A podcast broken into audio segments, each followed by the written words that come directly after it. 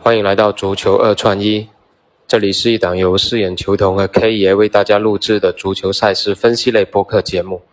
大家好，我是饰演球童。那今天依然是我单口值班啊，来到周一杀老鸟的日子啊。那首先回顾一下昨天的赛事啊，昨天应该算成绩还可以吧，被曼城稍微。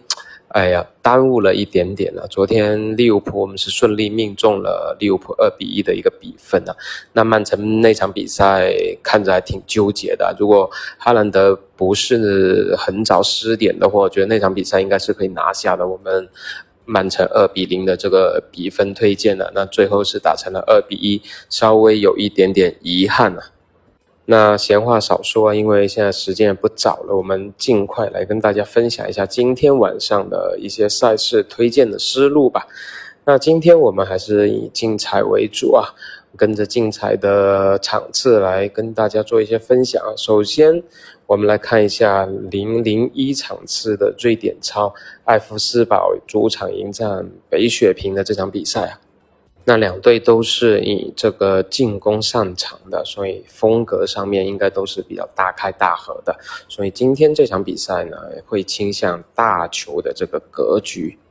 而目前的进球数指数是三个，应该是打穿这个指数的概率还是非常大的。那。回过头来，我们再来看一下这场比赛的一个胜负关系啊。由于昨天晚上亨根在同城德比是被哥登堡四比二击败了，那亨根的这种。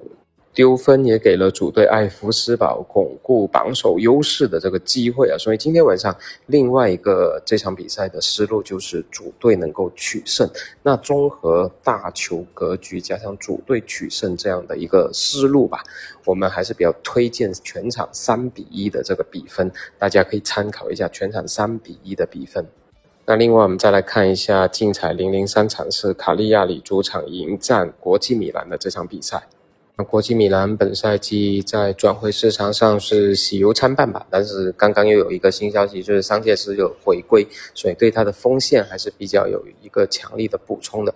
遗憾的是这场比赛桑切斯还不能赶上这个比赛的阵容啊。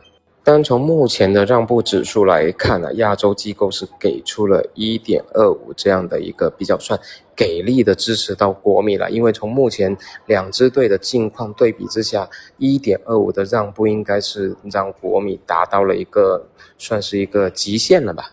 那考虑到国米还是客场作战卡利亚里的主场，其实进球还是具备一定的能力的。那这场比赛一点二五的让步，使得国米实际上在入手上面还是有一定的门槛。而在周一杀老鸟这样的日子里啊，还是比较看好国米能够完胜的，继续保持这个良好的状态，把这个让步一点二五打出来的。所以这场比赛除了国米的让步之外，我们比较看好的一个比分就是国际米兰二比零取胜。那竞彩的场次就给大家分享到这里啊，最后再给大家分享一场非竞彩场次的意甲赛事啊，就是萨勒尼塔纳主场迎战乌迪内斯的比赛啊。萨勒尼塔纳开局还是不错啊，首回合揭幕战是逼平了罗马二比二，客场显得战斗力比较强劲啊。包括他们的以前国米的老将啊，砍刀门德雷瓦啊，这新赛季脚风很顺了。包括意大利杯已经两场打进了三个进球了。而客场作战的乌迪内在联赛首轮就差强人意啊，主场零比三败给了尤文图斯啊。虽然实力上有差距，但是对于这支球队的这种。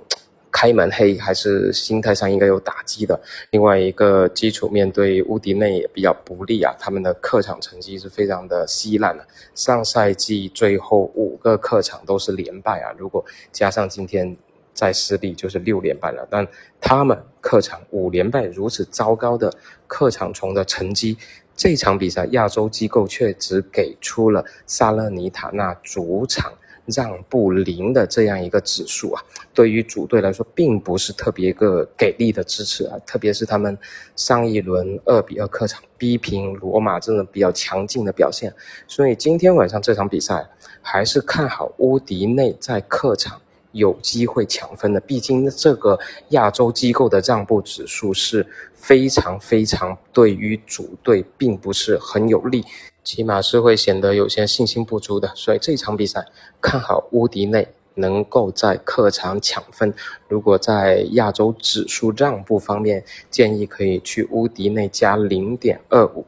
那这场比赛的比分呢，感觉应该是一比一，一场平局。乌迪内想要客场取胜，可能难度会稍微有点大，但是平局可能是对于双方来说比较合理的一个结果吧。OK，那今天三场比赛就跟大家聊到这里啊。今天周一，大家谨慎上车。我们希望明天能够有一个好的成绩来给大家作为一个反馈和复盘。那感谢您的收听，我们下期再见。